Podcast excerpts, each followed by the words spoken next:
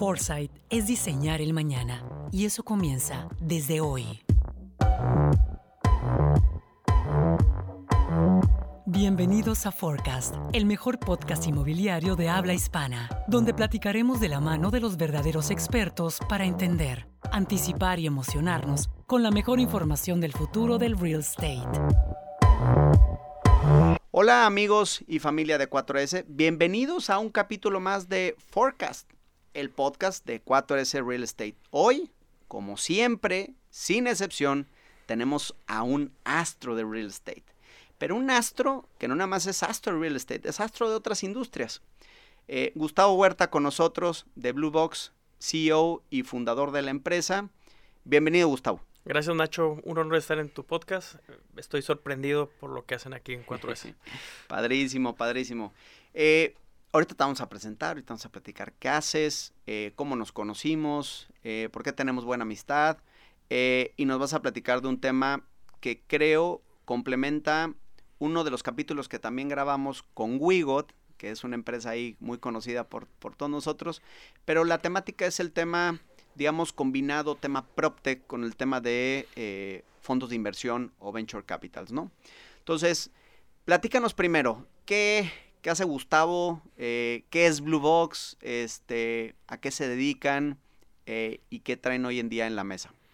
Yo soy abogado de formación. Abogado, muy bien. Y por azares del destino terminé siendo socio del, del food service o, o, la cadena de food service más grande de México. Y me dedicaron, pasé muy rápido de ser abogado a dedicarme al área de expansión, al área de tocar la puerta para abrir una nueva ubicación. Eso pues desde ahí me puso en la tierra. Años después me dediqué un poquito al retail, me fue muy mal, y están tomándome un año sabático. Me, me, encanta, me fue muy mal, o sea. Pero muy eh, mal. Sí. Oye, nada más puras historias de éxito y nadie dice que siempre, hay, siempre hay una pedrita en el camino. Bien, me Yo tenía 27 años y ya debía un millón de dólares, este, sin saber cómo lo iba a pagar. Evidentemente tuve que vender mi gran parte de mis activos para poder saldar esa, esa deuda. Bien. Y justo ahí me tomé un año sabático en Buenos Aires. Ok, padrísimo sin saber qué iba a hacer, si me iba a quedar de homeless, de, esos, de esos insentidos de la vida. Jugaba muy bien golf, pero no me servía para absolutamente nada. Y estando ahí. Bueno, para relajarte, meditar. No, hombre, me estresaba. Yo era jugando, jugaba, jugaba muy bien y, me estresaba mucho, o sea, que no me servía para eso. Y estando ahí conocí o escuché por primera vez en la Universidad de Palermo, super random, la palabra startup. Y también veía que la gente estaba loca por emprender.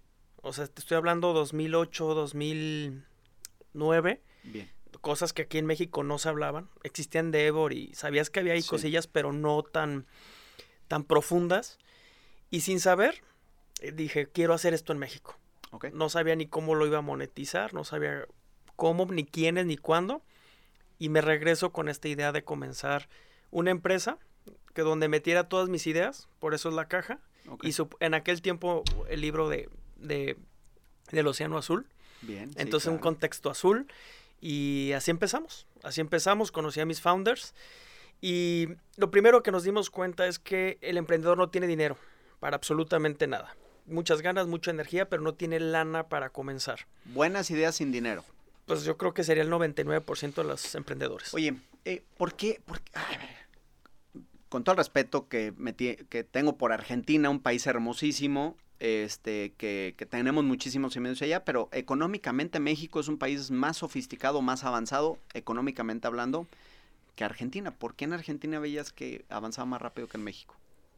No sé si la, si a lo mejor no tienen capital o tienen malas políticas, pero son muy sofisticados en economía. O sea, no hay nadie que sepa más de crisis que ellos. Eh, pues constantemente están en crisis. Y son muy resilientes, ¿no? O sea, constantemente están. De hecho, uno de los fondos que más admiro en Venture Capital es, tiene una base en, Argentina. Wow.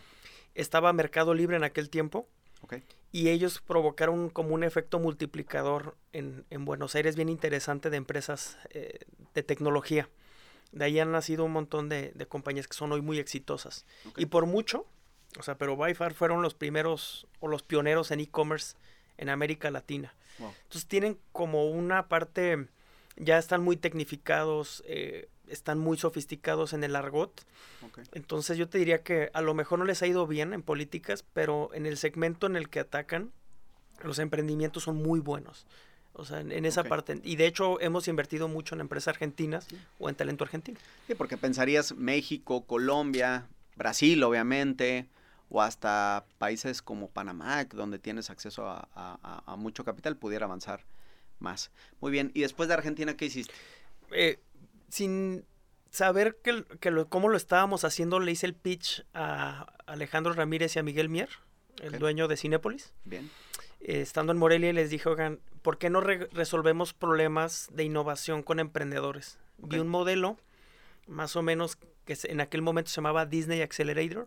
ok, El corporativo pagaba por los servicios y le teníamos que dar 30 mil dólares free equity al emprendedor para que pasara un programa de tres meses en Morelia para resolver un problema. 30 mil dólares free equity. Sí, era muy disruptivo. Sigue siendo muy disruptivo que alguien te dé 30 mil dólares nada más por O sea, conocernos. amigos, free equity quiere decir que no le tienes que dar ni una acción. Ni una Es- acción. Son como la propina. es correcto. Bien, O sea, yo, yo, Gustavo Huerta, no, es- o sea, yo estoy en contra que se le cobre un peso a un emprendedor. Yo, mi creencia es que no, no se puede cobrar un emprendedor ni un peanut.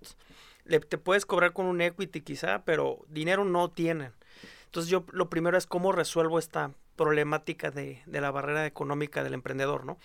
Entonces fue una propuesta muy arriesgada por parte de Cinépolis y nuestra de, de que aparte de que el proceso era caro, porque les poníamos casa, les teníamos que pagar los vuelos para que vinieran a vivir, los 30 mil dólares y tres meses de estar ahí haciéndole el push. Salió muy bien, les gustó mucho, eh, lo hicimos tres años consecutivos y en el año cuatro yo pensaba que nos iban a decir, oye, pues vente a trabajar con nosotros, te compramos, este, gracias. Nada, entonces una vez platicando con, con Miguel, que es el COO, me decía, oye, ¿y ¿cuándo vas a crecer? ¿Cuándo esto va a escalar? Esto, pues, tienes que buscar más clientes. Y mi segundo cliente, curiosamente, es de Monterrey, Grupo Alfa. bien. Y me contratan y me dicen, oye, quiero hacer lo mismo que estás haciendo para Cinépolis, pero para una de nuestras empresas de tecnología. ¿Cuántos tiene, cuánto- cua- ah, cuántos, eh, eh, con cuántas empresas del tamaño de Alfa estás trabajando ahorita? 21 clientes actuales. 21 clientes actuales. Eh, los pongo en contexto, ¿podemos ponerlos en Sí, contextos? sí, sí. claro. eh, aquí eh, Gustavo y el equipo me invitaron a hacer, este, a invertir en un fondo que eh, el fondo, eh, introdúcelo tú para que sea, sea- Sí, parte de nuestra dinámica es, eh, después de pasar estos procesos con los corporativos, es invertir en las startups. Bien. Entonces hay dos mecanismos. Uno, invertimos en directo, tanto el corporativo como nosotros. O dos, creamos pequeñas bolsas o fondos de capital para invertir a posteriori de estos procesos. Y así lo hacemos con Evinbep, con Bimbo, con Sigma, con un chorro de empresas, 21 compañías a nivel global. Y en específico, de las mejores categorías que hemos encontrado es PropTech, ¿no? O. Property Technologies. Todo lo que tenga que ver con inmobiliario. ¿Por qué? Creemos que México está teniendo un, un punto de inflexión interesante en el segmento. Vamos a hacer un paro. Property Technology es cualquier tecnología aplicada a temas de real estate. Así, tal cual. O sea, de decir. cualquier tecnología en cualquier parte del proceso de construcción, del proceso de generación de información, administración de propiedades, eh, you name it, ¿no? Sí. O sea, todo lo que tiene que ver, que aplique, o sea, cualquier tecnología que tenga que ver con el tema de real estate. Eso es PropTech en, en términos, en términos generales. O sea, desde que tú buscas la tierra con tecnología hasta que la vendes y luego comer- eh, qué haces con tu propiedad que invertiste, eh, cómo la vas a volver a tirar, cómo la vas a regenerar, hablábamos de eso. Todo, todo el proceso de valor entra ahí con tecnologías y con la, con la hipótesis de que haya afuera startups o emprendedores que lo están haciendo, pero necesitan de alguien en, e- en esta industria que es tan compleja que los pueda pluguear. Tú lo utilizaste muy bien. Si no, estas empresas no son, No crecen. no crecen y no son como Rappi que dan un servicio muy, muy particular. O sea, tienen, esta industria tiene una complejidad. El, el inmobiliario tiene una complejidad, tiene un tema que es muy difícil de cambiar el mindset. Por, por eso se necesita del grande y del pequeño Bien. colaborando.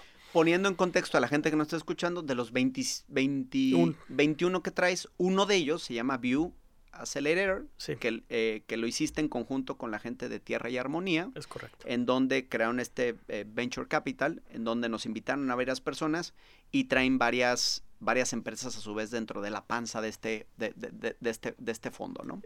Eh, bien, este, creo que, que, ha estado muy interesante, me ha tocado participar, ha estado muy, muy interesante, hemos aprendido bastante desde 4S y ya hablando un poquito, que creo que es la plática central de, este podcast es, eh, la gente está un poco ciega o, el mundo está un poco ciego de lo que está pasando en el, en el mundo de los fondos de capital, ¿no? ¿Qué, ¿Qué, está pasando hoy en día? Después de una crisis, ¿creció, no creció? ¿Hay más dinero, menos dinero? ¿Es más fácil levantar dinero? ¿No es más? O sea, y también entender que, como tú decías, después de la pandemia vino una digitalización importante en nuestras vidas. Y el real estate estaba muy atrás de esa digitalización. Está despertando y está empezando a implementar eh, en, varias partes del real estate eh, todo este tema de digitalización. Pero mi primera pregunta sería para ti es, ¿cómo ves el real estate? O sea, ¿qué, ¿va bien, va mal, va acelerado? ¿Está, está digamos que, eh, recomponiendo el camino? Y por otra parte es, ¿qué está pasando con el tema de los fondos de inversión después de, la pandemia? ¿Están más activos, menos activos? Este, A ver, con el tema del real estate, en México estamos entrando en, una, en una, un hockey stick. Okay. Punto de eh, inflexión, estamos en ese. Exactamente. Entrando. Okay. ¿Por qué razón? Bueno, pues el país estaba orientado, está, salvo ciertas ciudades, la Ciudad de México, quizá Monterrey, estaban horizontales. ¿no? O sea, literalmente había mucho espacio y la gente en México, y hemos hecho un par de estudios al respecto, eh, compra diferente al norteamericano. El norteamericano en el fondo compra con algo de especulación y con ciertas características, ¿no? Por eso ahí se deprecia el mercado, burbujas inmobiliarias. En México, la primer, después de casarte, la segunda toma de decisión más importante, tú ves dónde vas a vivir y la quieres comprar.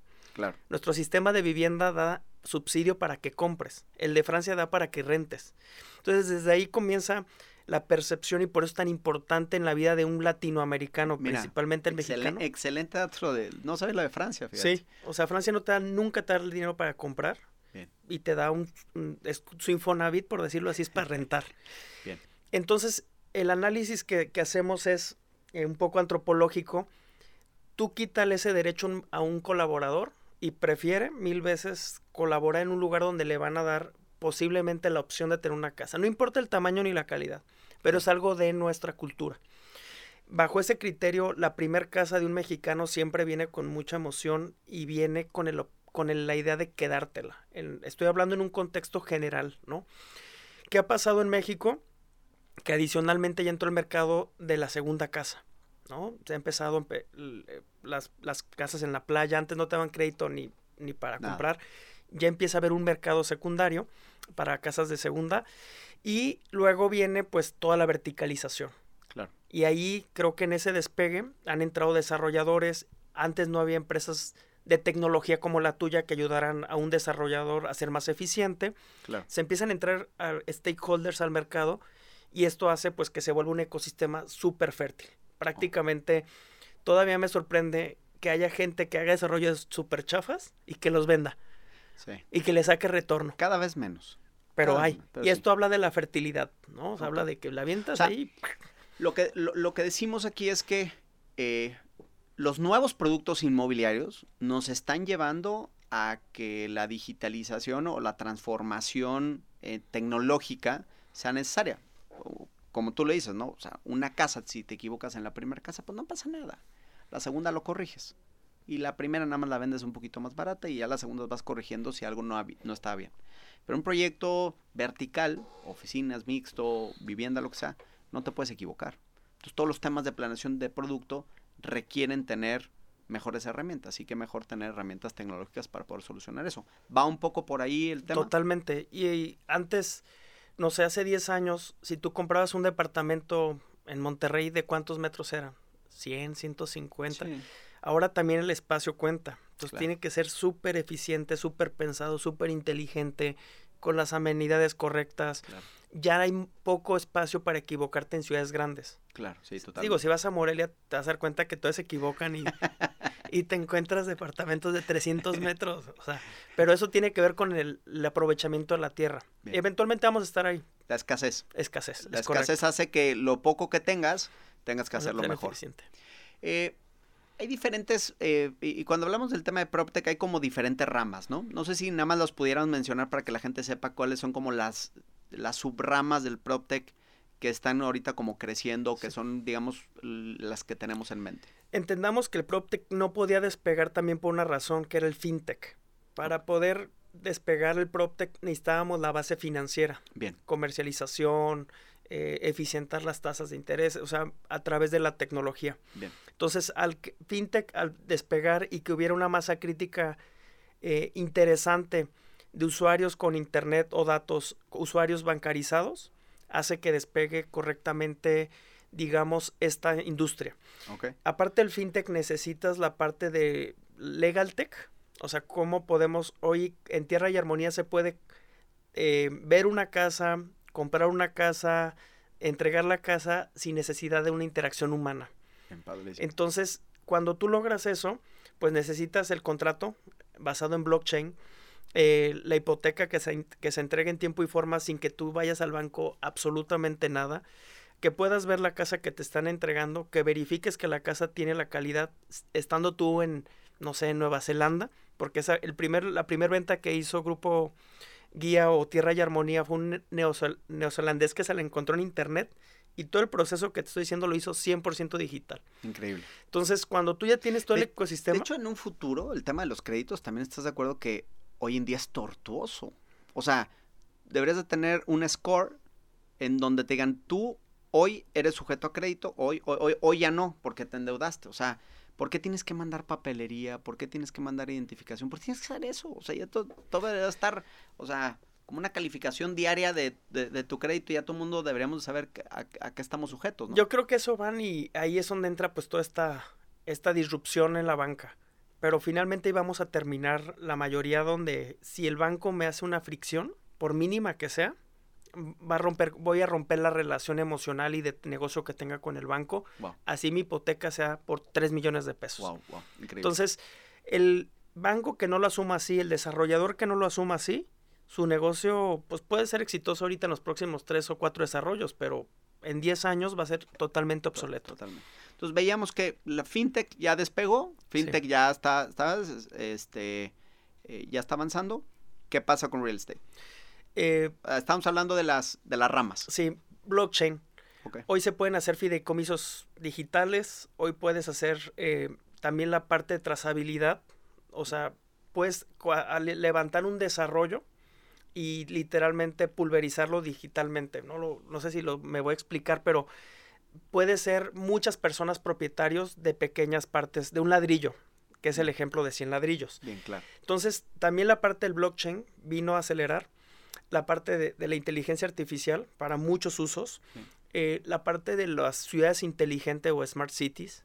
Cada vez tú como usuario no solamente observas eh, eh, dónde vas a vivir tu cuadrito, ya empiezas a observar pues la calidad del barrio, cómo se ve enfrente, cómo se ve a los lados, el parque, el usuario o el comprador se está haciendo muy sofisticado.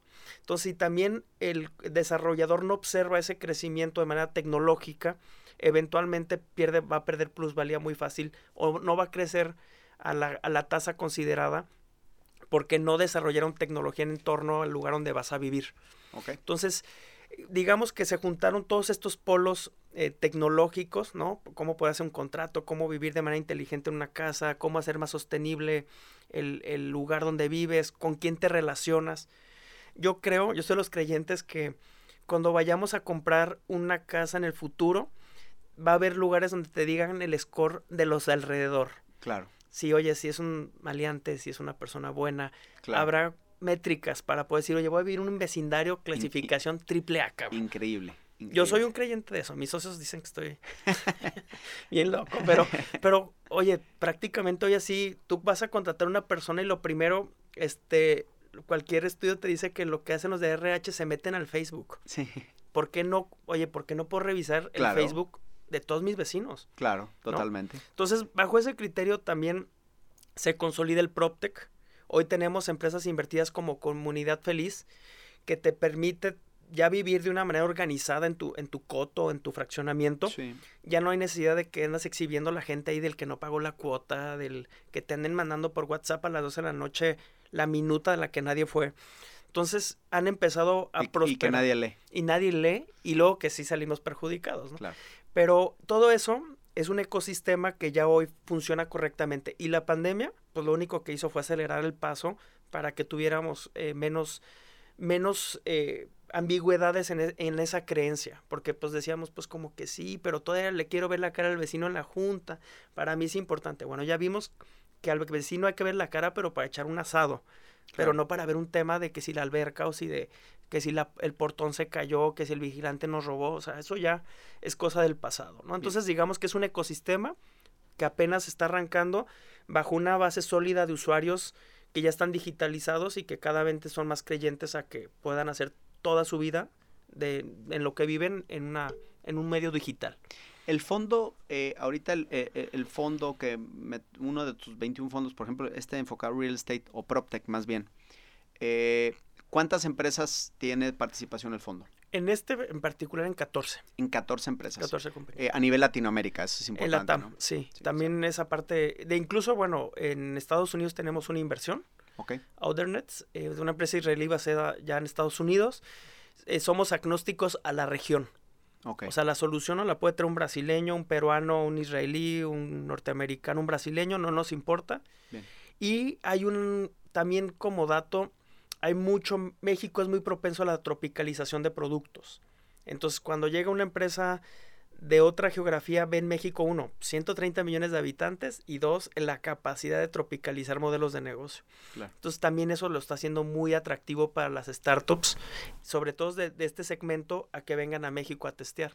No es lo mismo arrancar una empresa de PropTech en Chile con 18 millones de habitantes que en una con un bono demográfico de 130, de los cuales adicionalmente la mayoría son jóvenes, ¿no? Claro. Entonces, eso está haciendo que México se vuelva, pues, eso, o sea, como muy, crezca muy rápido, que las evaluaciones de las compañías estén entrando en, en- en- y que también empresas como la nuestra o el fondo en el que también participas tú, pues tenga un segundo fondo y que tenga cada vez jugadores más interesantes en la mesa. Claro.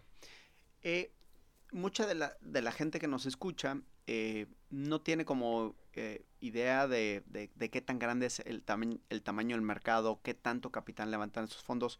Obviamente en México estamos en pañales, eh, o digamos que estamos empezando, ¿no? Por así decirlo. Pero platícame un poquito si, si, si, si tendrás algo de estadística de Estados Unidos. O sea, un fondo PropTech, ¿cuánto dinero anda, anda administrando más o menos? Pues mira, en México, te, te voy a decir en, partes. Bueno, en, Estados Unidos los fondos de capital tienen one billion dollar este, asset under management, ¿no? O sea, me- mo- compararse con los norteamericanos creo que no es una buena métrica. Pero en México el promedio de un fondo de venture capital es de 50 millones de dólares hacia arriba. 50 millones de dólares. En. México están... Nada, despre- no, nada, nada despreciable. Sí, y lo interesante es que ha crecido mucho. Los últimos 10 años ya hay más de 30 fondos de Venture Capital. Y hay que hacer una diferencia. El Venture Capital Oye, pues el fondo pues, tiene buen tamaño. Pues hay secades que tienen ese tamaño, es correcto. Sí. Entonces, yo, yo te diría que eh, el Venture Capital versus el Private Equity, el Family Office, etcétera, es contracíclico. En época de crisis crecen mucho los Venture Capital porque las oportunidades y el dinero se vuelven muy atractivo y no hay, se escasea y para un emprendedor pues es vital.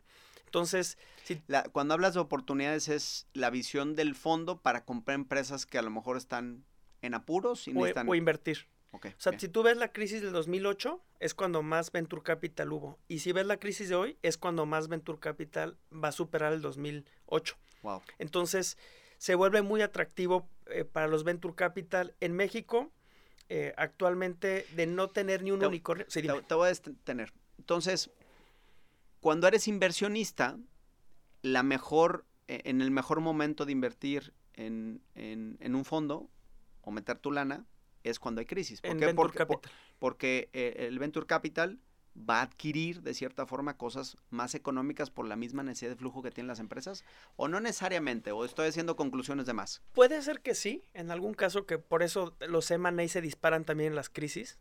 O sea, cuando tienes caja y eres muy bueno ejecutando tu modelo de negocio, lo que tienen las empresas es a comprar otras empresas. ¿no? Esa es una estrategia de crecimiento en época de crisis. Cuando entras al Venture Capital, lo que encuentras es, por muchos factores, que no voy a tener ahí, pero más emprendedores, que necesitan más capital y puedes comparar más eh, modelos de negocio. Entonces lo que haces es muy, tu dinero vale en el mercado más que cuando no hay crisis. Claro. ¿no? Entonces eso hace que se dispare el Venture Capital. Eh, hoy si tú ves semana contra semana, ves, llevamos prácticamente este año seis unicornios en México. De no tener cero, así seis, cero. Seis unicornios. Seis unicornios. O sea, ¿qué, es un unicornio? Es una empresa que vale más de one billion dólar. Wow, seis ya. Ya hay seis. Está 99 minutos, Clip, Kavak, eh, Rappi fue el año pasado, pero llevamos literalmente casi por semana anunciando un unicornio, de no tener ni uno, ¿eh? Eso está cañón. Rappi es mexicana. Rappi es colombiana. Ok. Pero el levantamiento, digamos, más fuerte que tuvo fue ya basada en México. Ok. Entonces, Kavak, que no es de fundadores mexicanos, está basada en México. Eh, también ya, ya vale 4 billions. Wow, increíble. Es, va, de, va por mucho, va a acabar con el modelo tradicional de la compra y venta de vehículos. Luego está 99 minutos, que es de logística. Y luego ahí vienen un montón. Está Clip, que ya, ya hizo. Claro. Eh, Corner Shop se vendió por un fondo mexicano en 3 mil millones de dólares. Wow. Entonces, tú, tú puedes ver como las, las estadísticas, tú que eres un hombre de data, y algo te dice que de no haber nada, a ver, empezar a ver unicornios, de repente, o levantamientos muy agresivos de capital, te dice que el mercado pues o se calentó o, está a punto de hacer más, más, más rápido las cosas, ¿no? Totalmente.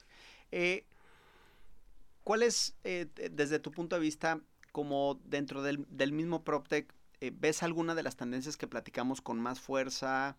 ¿Hay algo que hay que seguir?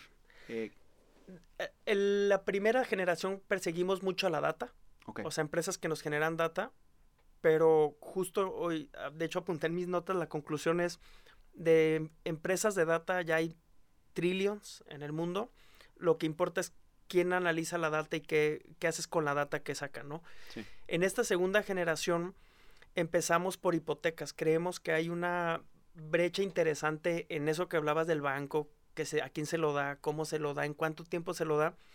Entonces va a haber un, un sprint muy interesante en el mercado los próximos cinco años de personas que van a pedir hipoteca. Okay. Eso pues tú lo sabes, o sea, por, tiene que ver por los que tenían 25 que van a pasar a 28 años ya con ingreso fijo, tal, que van a comprar la casa, y estos ya vienen educados digitalmente. Bien. Entonces, estamos empezando por tratar de resolver el problema de la hipoteca, que es un pain literalmente en los bancos. Puedes tener altos ingresos, pero te la pueden no dar por N cantidad de factores. Claro. Entonces, estamos tratando de resolver ahí ya temas, digamos, de esa parte financiera que creemos que hay un problema. También estamos empezando a observar eh, los, los comparadores en México para elegir casa. Todavía no dan el ancho de bando que se necesita. Claro. Eh, todavía te dan así, entras, no voy a mencionar ninguno, no voy a ser tu partner o algo, pero tú entras a la a www.buscomicasa.com y te enseñan la casa mal hecha, la, la, foto pues no se ve bien, ahí te le pegan, la información está como media cuentagotas para que contactes con el broker tradicional. Y no puede ser que la segunda edición más importante de tu vida claro. la vayas a tomar así, es como casarse con, en Tinder, o un poco así, ¿no? O sea, o sea con la foto media borrosona, nadie haría eso en Susano. O sin foto. O sin foto, ¿no? Entonces, creo que la segunda escalón hay que resolver muy bien cómo ayudarle al cliente a elegir casa. O segunda casa. Oye, a ver, eh, yo siempre he tenido, nosotros que analizamos información y, uno de nuestros servicios es la parte de, estudios de mercado, data, eh, definición de producto como, como una parte importante de nuestro ADN. Siempre buscamos el producto correcto para la ubicación que, nos están dando los desarrolladores. Eh, uno de los argumentos más comunes que vemos en, en el mercado es decir, es que Nacho, es que si hago eso no es negocio. Y yo siempre pongo la analogía de que pues tiene que ser negocio, ¿no? O sea, tú no puedes tú no puedes engañar al mercado. Oye, si el mercado te pide cierto producto, haz ese producto. Es que no es negocio, es que los costos me matan. Y siempre hay una pelea puntual con todos los desarrolladores donde les digo, el problema no soy yo, el problema es tu construcción. O sea, esto, esto es tu, área de desarrollo. ¿Por qué no puede ser negocio? Tiene que ser negocio. Y ahí veo una resistencia brutal de, del mundo del real estate de tratar de ver temas de PropTech enfocados al tema de construcción. O sea, la construcción, o sea, de todos los temas que hemos hablado, específicamente la subárea, todo el tema de sistemas constructivos, construcción como tal, veo que es la parte más atrasada de todas este, en, ese sentido. Y creo que es una de las que más puede generar valor per se como, al desarrollador, ¿no? ¿Por qué? Porque cuando hablamos de plataformas, etc., trae beneficios al consumidor. El desarrollador sí se ve beneficiado porque a lo mejor vende mejor sus productos, pero cosas que le, que, que le pegan directamente al desarrollador, que lo puede ser más eficiente, que, lo, que puede vender productos más económicos o más accesibles, que eso trae más mercado, esto el tema constructivo, en donde nos hemos dado cuenta que un buen sistema constructivo puede bajarte hasta un 20% el hard cost. Eh, que el 20% del hard cost, más o menos en un proyecto vertical, pues es el 50-55%. Estás hablando precio final 10-12%. ¿Por qué esa parte no ha avanzado tanto? Una, bueno, esa categoría nosotros se llama Constructec. Constructec. o sea, ya, es otro podcast. es que toda la gente se burla porque existe el Sporttech, EduTech, este, FinTech, o sea, todo lo que te puedas imaginar ya existe el Tech, ¿no? El Slash Tech, Data Tech. Pero eh, el problema es que lo que hemos visto con los desarrolladores es que sí hay en el mercado productos que abaratan, que son muy innovadores, pero no se animan. Pero creo que es un tema de paradigma más que... Tema de miedo. Sí, que, que como no hay muchos casos de éxito, exitosos, donde se haya hecho alguna especie de mejora en el modelo constructivo, etcétera. Sí. Que para poderlo, pero sí hay. O sea, la respuesta es sí hay, pero hay poca adherencia del mercado. Yo quiero suponer que es un tema de totalmente paradigma. ¿no? O sea, tú sigues viendo las casas eh, por ejemplo, yo me pregunto en, casas de cierto tipo, no sé, este, menos eh, B, o sea, hay algunas que digo, ¿para qué necesitarán ladrillo de X características si ya en el mercado existen otra serie de productos que hemos visto? Claro. No sé si más baratos, pero sí te pueden eficientar la, el, hacerlo más rápido o la duración. También es otra cosa que siempre he pensado el norteamericano no hace casas para que duren 100 años. Y aquí una casa puede durar 200 parada. o sea, para que no, no lo sé. Es un tema también cultural. puede ser que el modelo constructivo, eh, hablaba con, tampoco lo voy a mencionar, pero con el dueño de una calera muy importante. Entonces, pues yo le preguntaba, ¿y para qué? O sea, ¿la cal qué, no? O sea, se puede hacer sin cal. Entonces te empiezan a dar juicios de valor culturales sobre la toma de decisión del maestro de la obra. Wow. Entonces, bajo ese criterio, pues yo creo que... También la mano de obra tan barata en los países latinoamericanos sigue siendo un factor para no tecnificarte, ¿no? Probablemente. Probablemente. O sea, sí. Eh, ¿Crees que sea también un tema, y para concluir, crees que sea un tema también de, cultura? Porque, no sé, o sea, me ha tocado, eh, yo no sé manejar BIM, este, no, no, no, no, no, no, no es mi área de expertise, pero bueno, pues entendiendo que si ya vas a hacer los planos de un edificio, pues hazlos en, en, BIM, no sé cómo, cómo se funciona, disculpen, soy ignorante en esta parte, pero BIM te da un, precosteo bastante acertado de cómo está. Y yo veo el desarrollador, más los arquitectos, en donde pues muy poquita muestra está utilizando ese tipo de tecnologías en donde, oye, en tres minutos tienes cuánto te cuesta el edificio, ¿no? Porque, o sea, si está tan fácil la solución, ¿por qué seguimos con ese, con ese letargo en esa parte? Mira, yo estoy estudiando como dato cultural arquitectura. Ok, bien. Entonces. ¿Qué estudiaste inicialmente? Derecho. Ah, o sea, es un, estuche de monerías, señores, de, abogado. Derecho, y luego estudié eh, alta dirección en el IPADE y luego un posgrado en innovación en Harvard. Bien. Y ahorita me regresé a, lo más. A la arquitectura. Entonces, obviamente no voy a diseñar nada, estoy seguro que no, pero lo hago por un tema entre cultural y como fascinación por el diseño. Pero justo esto que acabas de decir es porque vienen desde cómo te están educando en la carrera. Ok. O sea, ningún arquitecto que me ha dado clases te habla de tecnología. Es un tema más, yo, yo a veces se enojan conmigo, pero digo que el tema arquitectura está mucho más enfocado al tema artístico. Sí, y piensan que si se tecnifican pierden valor. O sea, que ya no van a poder lograr ser grandes arquitectos. Entonces yo soy, levanto la mano y, oiga, profe, ¿y aquí cómo, cómo se resuelve con tecnología? Y obviamente, no, pues cómo, cómo la tecnología va a suplantar el, el valor creativo. Yo creo que muchos arquitectos se asumen artísticos, pero la tecnología y la, y la parte artística no están peleadas. Se unen. Se Es- unen, se es- complementan. Es, es un plugin, Eh, hoy ya se venden obras de arte en blockchain, o sea, no habría por qué no claro. eh, tecnificar y darle más valor a la, a la profesión. Yo, a- ahorita yo te diría, creo que es porque la generación que está educando hacia abajo educa desde el punto de vista de diseño, de conceptualización, pero no hay una, yo no vi en la currícula ninguna parte que dijera a tecnificación de la carrera o, o que te empiecen a dar. Sí. Sí lo ves en alguna parte, pero también ninguno lo utiliza, ni tampoco usan Ipsum, por ejemplo, para poder llevar de punta a punta la ejecución de la obra. Ahí se le van echando en una libretita y, o a lo mucho en un Excel, o Claro, ahí lo van ahí complementando, ¿no? Entonces, todo está, como dicen ahí, ¿no? Todo está en la mente. Claro. Si tú te asumes como un desarrollador que quieres de tecnológico, que quieres ser un desarrollador high tech, pues obviamente todo piensa en función Claro. hacerlo con tecnología. Si te asumes como un desarrollador tradicional y que le va bien cada proce- proceso, pues difícilmente. Y luego creo que ese es el otro problema, Nacho. Los desarrolladores ganan mucha lana haciéndolo mal. Entonces de ahí empiezas a decir, oye, pues me va mejor. Y, sin, y le meto y ya me cuesta más y más es más engorroso. Y yo todavía conozco desarrolladores grandes que pagan la raya con efectivo los sábados Sí, sobrecito. sí, sí, sí, sí. Muchísimos, muchísimos. Yo diría, gran Entonces, parte, ¿no? entonces- sí, gran parte, gran parte. sí. Entonces, desde ahí ya estamos que somos, somos en esta industria, pues sí, hay una, somos ciertos eh, comportamientos retrógradas o que no, que no los queremos cambiar, pero van a cambiar. Claro. El día que llegue alguien que quiera decir de aquí para acá se va a pagar, se va a hacer, es cuando va van a ser nuestro Airbnb de la industria que nos va a hacer picadillo, Claro. que haga Padrísimo. 200 desarrollos de una manera tecnificada, inteligente, rápido. ¿Viste la noticia del proyecto en China? ¿Cuál de todas? Eh, un proyecto que lo levantaron en horas. Un edificio de 20 Horas. niveles en horas. Ahí tengo la, la noticia.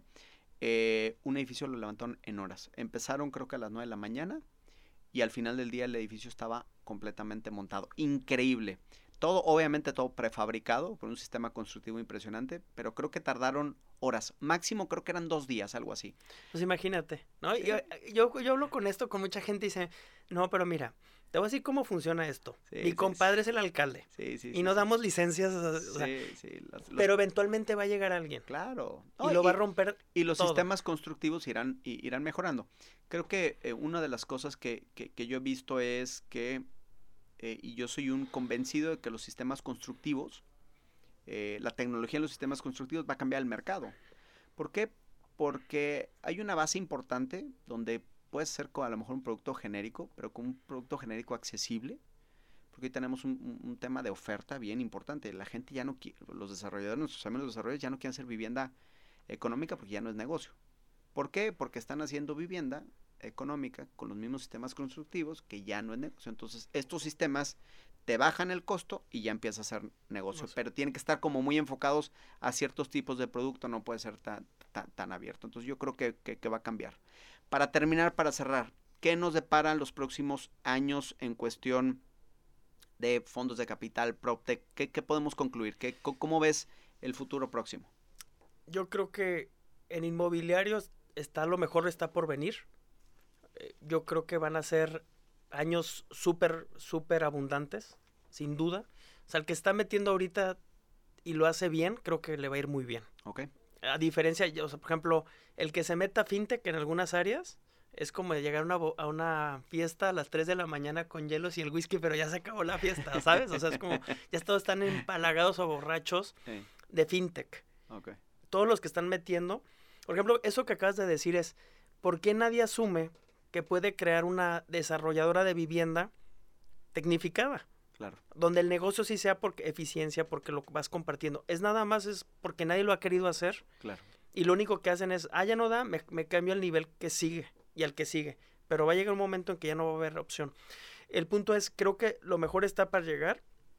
Yo, obviamente, creo mucho en el futuro eh, tipo Peter Diamandis, o sea, que el futuro es abundante, que es mejor, Claro. que la tecnología nos hace mejores personas. Bajo esa premisa, creo que en, en la forma en que vamos a vivir va a ser muy diferente. Va a ser muy optimizada nuestras relaciones con nuestros vecinos, vamos a tener espacios más, más de mayor calidad, quizá más pequeños, pero con muchos amenities. Y vendrán nuevos eh, modelos para vivir, ¿no? Ya me tocó ver recientemente en Guadalajara un co-living muy exitoso de bajo costo. Entonces creo que ni todos van a vivir ahí, pero vienen nuevas ofertas. Opciones. Opciones, ¿no? Quizá no eres dueño del departamento, pero eres dueño de un ladrillo del co-living que te hace copropietario, pero no de todo tu lugar donde resides.